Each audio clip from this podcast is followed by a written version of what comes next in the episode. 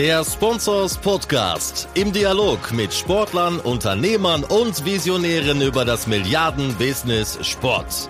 Mit Philipp Klotz und Daniel Sprügel. Grüß dich und herzlich willkommen zum Sponsors Podcast. Heute mal nicht im gewohnten Format, wie ihr es vielleicht kennt. Also Top News lassen wir außen vor. Interviews haben wir auch keine mitgebracht und digitale Themen auch nicht. Nein, wie ihr es auch schon des Öfteren hier im Podcast gehört habt, in knapp vier Wochen, also genauer gesagt am 21. August, findet der Spobis Gaming Media in Köln statt. Ich denke mal, ihr habt das alles schon bei euch im Terminkalender notiert. Vor kurzem wurde das Programm dazu veröffentlicht. 15 Stunden an Themen, 50 Speaker und noch mehr erwartet dich als Besucher. Deswegen möchten wir heute mal im Podcast darüber sprechen, wie es eigentlich zu der Idee des neuen Formats kam, was du auch vom Spobis Gaming Media erwarten kannst und natürlich, warum du als Sportbusiness-Interessierter dabei unbedingt auch dabei sein solltest. Jetzt fragt ihr euch sicherlich, warum fängt denn der Daniel an? Wo ist denn der Philipp? Der ist heute nicht mit dabei. Dafür habe ich mir aber seine beiden Kollegen eingeladen, nämlich den Marco Klevenhagen, Geschäftsführer, Mitherausgeber und auch den Henning Eberhardt, Teamleiter Redaktion, denn die beiden sind hauptverantwortlich für den Spobis und dass das Ganze ein Erfolg wird. Ich darf euch jetzt erstmal begrüßen. Schönen guten Morgen nach Hamburg. Schönen guten Morgen. Guten Morgen, Daniel. Hi, vielleicht mal zu euch zwei. Ich habe ja gerade schon gesagt, was ihr macht. Vielleicht sagt ihr noch mal zwei, drei Worte, wer ihr seid und was ihr bei der Sponsors macht. Ja, gerne. Also mein Name ist Marco Klevenhagen. Du hast es schon gesagt. Ich bin Geschäftsführer und Mitherausgeber. Bin schon seit knapp 20 Jahren jetzt bei Sponsors dabei. Erster und wahrscheinlich letzter Job. Und äh, äh, daran mag man äh, erkennen und heraushören, dass es mir immer noch viel Spaß bringt. Und das ist schon angedeutet. Wir haben jetzt ja noch ein, zwei neue Themen wieder und das macht eben unsere Branche so spannend, dass man sich äh, in regelmäßigen Abständen mit neuen Dingen auseinandersetzen darf. Genau, und mein Name ist Henning Eberhardt. Ähm, bisher eine ähnliche Karriere wie Marco hier hingelegt. Äh, erster Job kann ich auf jeden Fall sagen. Ähm, als Praktikant hier angefangen, über das Volontariat die klassische Redaktionslaufbahn äh, durchlaufen. Mittlerweile eben beschäftigen wir uns ja, mit den digitalen Themen, mit Printthemen, auch mit dem Kongressthema, was immer, immer größer geworden ist. Und ja, jetzt auch mit dem Podcast, da freuen wir uns auch drauf. Sehr gut. Und wir sprechen heute über den Spobis Gaming und Media, der wie gesagt am 21.08. in Köln stattfindet. Und zwar im Rahmen der Gamescom, einer der größten Gaming-Messen weltweit. Den meisten unter euch, die sicherlich letztes Jahr schon auf dem Event waren, dürfte euch noch der Name Sponsor Sports Media Summit in Erinnerung sein. Marco, vielleicht mal an dich die Frage eingehend, warum der neue Name und was ist denn genau neu an dem Event? Das hat eigentlich zwei Stoßrichtungen. Die eine Stoßrichtung ist schlichtweg, dass wir Unsere drei Marken, Sponsors, steht eben für Content, Print und Digital.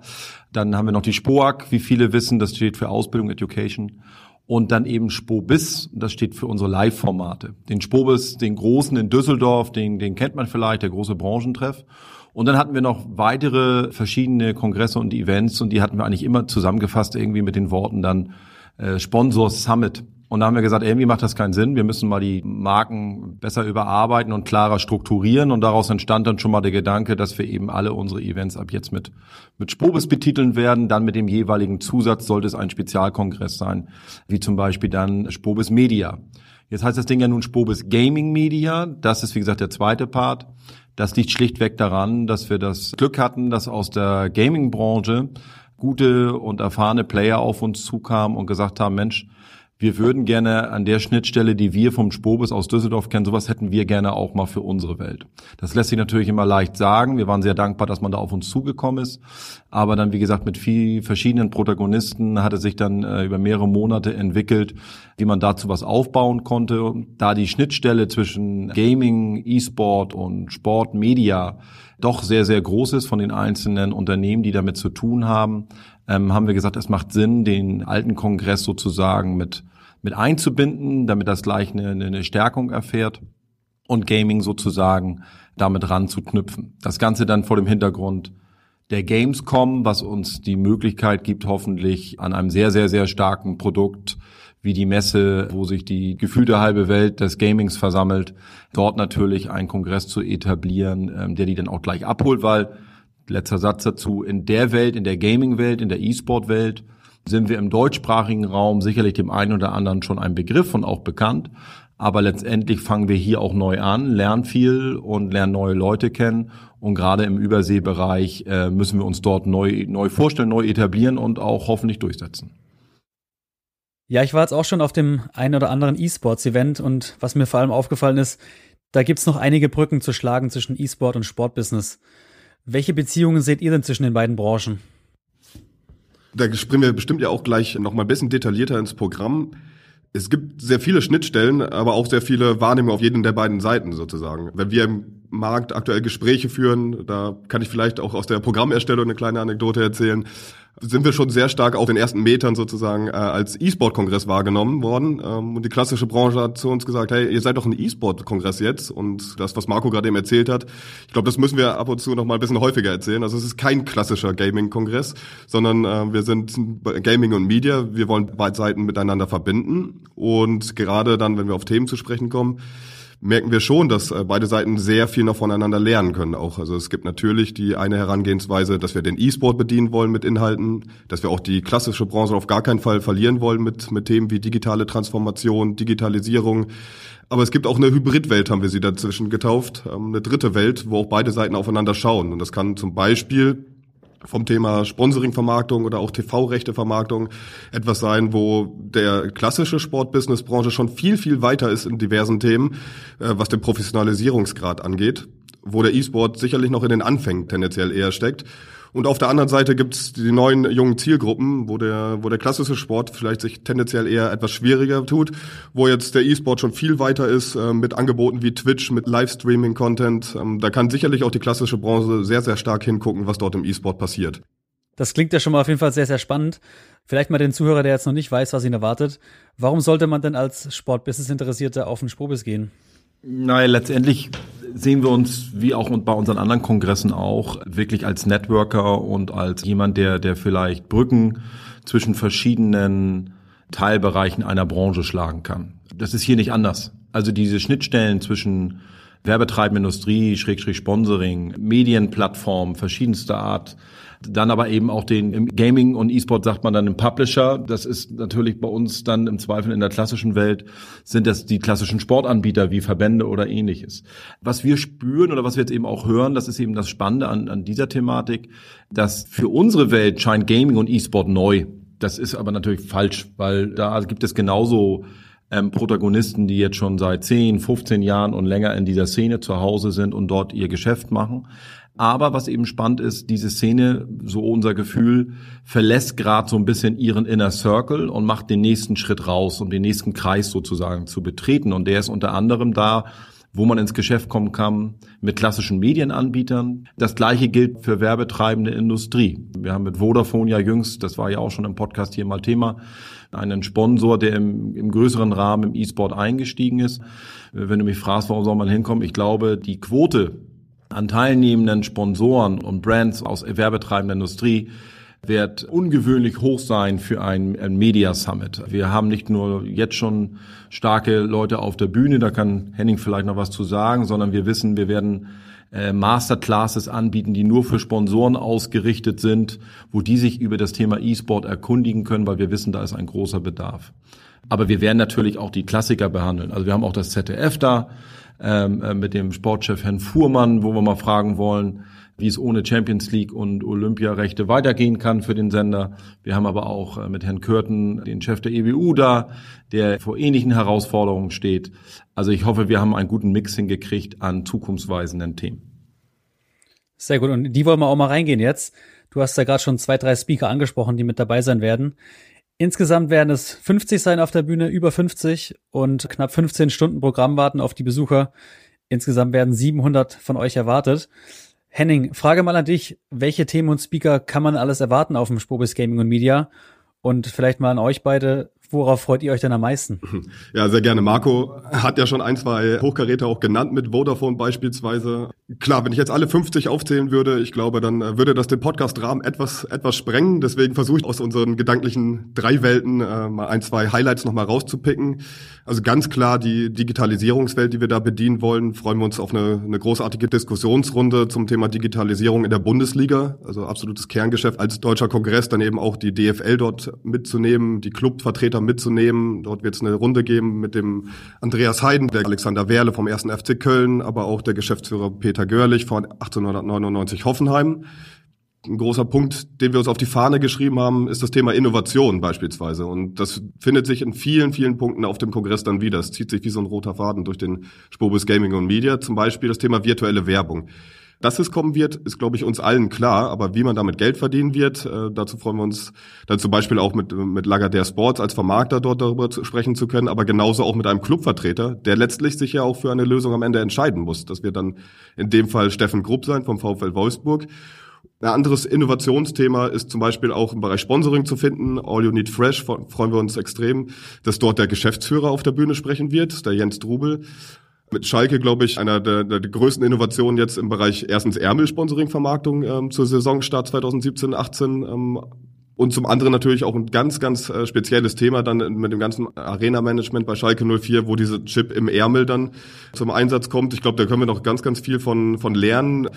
Drittes Thema, das ist dann die von mir schon besagte Hybridwelt eher freuen wir uns äh, auf, auf einen spannenden Slot, wie wir finden, von der Konstellation, weil äh, Dortmund und Schalke direkt hintereinander auf einer Bühne zu haben, ist, glaube ich, immer gut.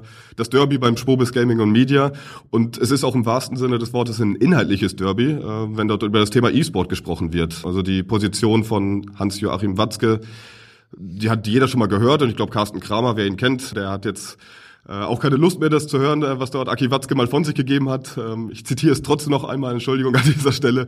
Äh, E-Sport finde ich scheiße.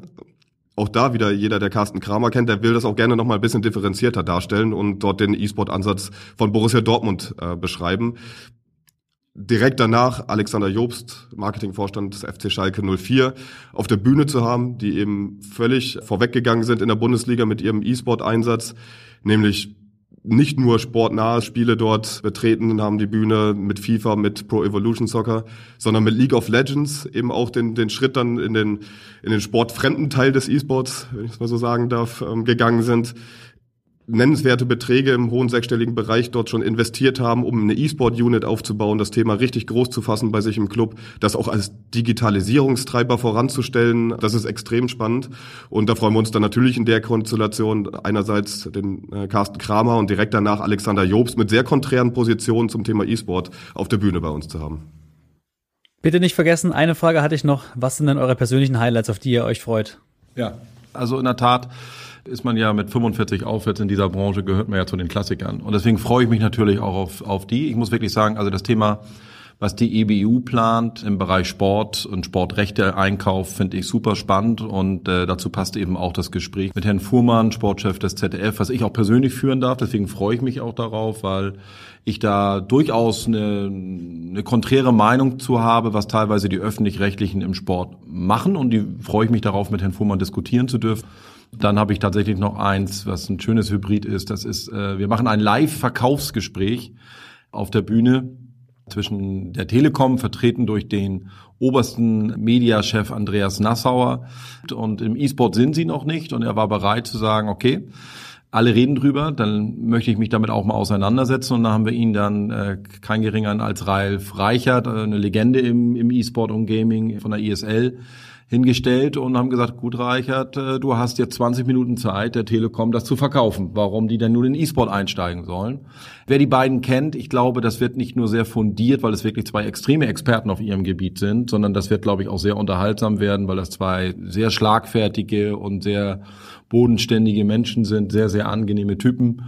Und wie gesagt, das wird so ein Highlight hinten raus. Darauf freue ich mich sehr.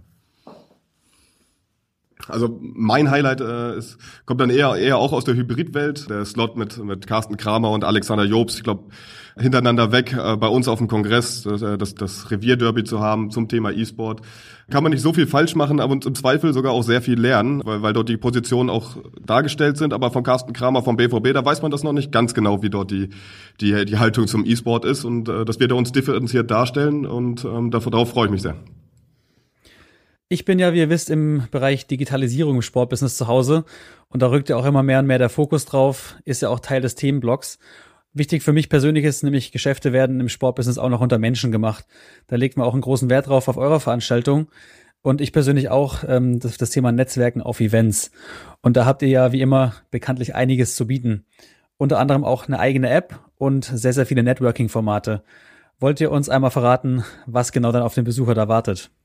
Ja, gern. Ähm, gut, die App, da muss ich, glaube ich, jetzt nicht so groß drauf eingehen. Jeder, der auf Kongressen war, die meisten haben das mittlerweile. Es ist wirklich hochgradig sinnvoll, weil wir wir geben jetzt auch kein, keine Printmaterialien mehr raus für Programm oder ähnliches. So haben wir zum einen die Möglichkeiten in der App, also wirklich ähm, stundenaktuell Dinge abzubilden. Vielleicht ist eine Raumverlegung, vielleicht ist noch jemand dazugekommen, vielleicht verzögert sich irgend sowas. Das lässt sich über eine App und Push-Nachrichten extrem gut für die Teilnehmer abbilden.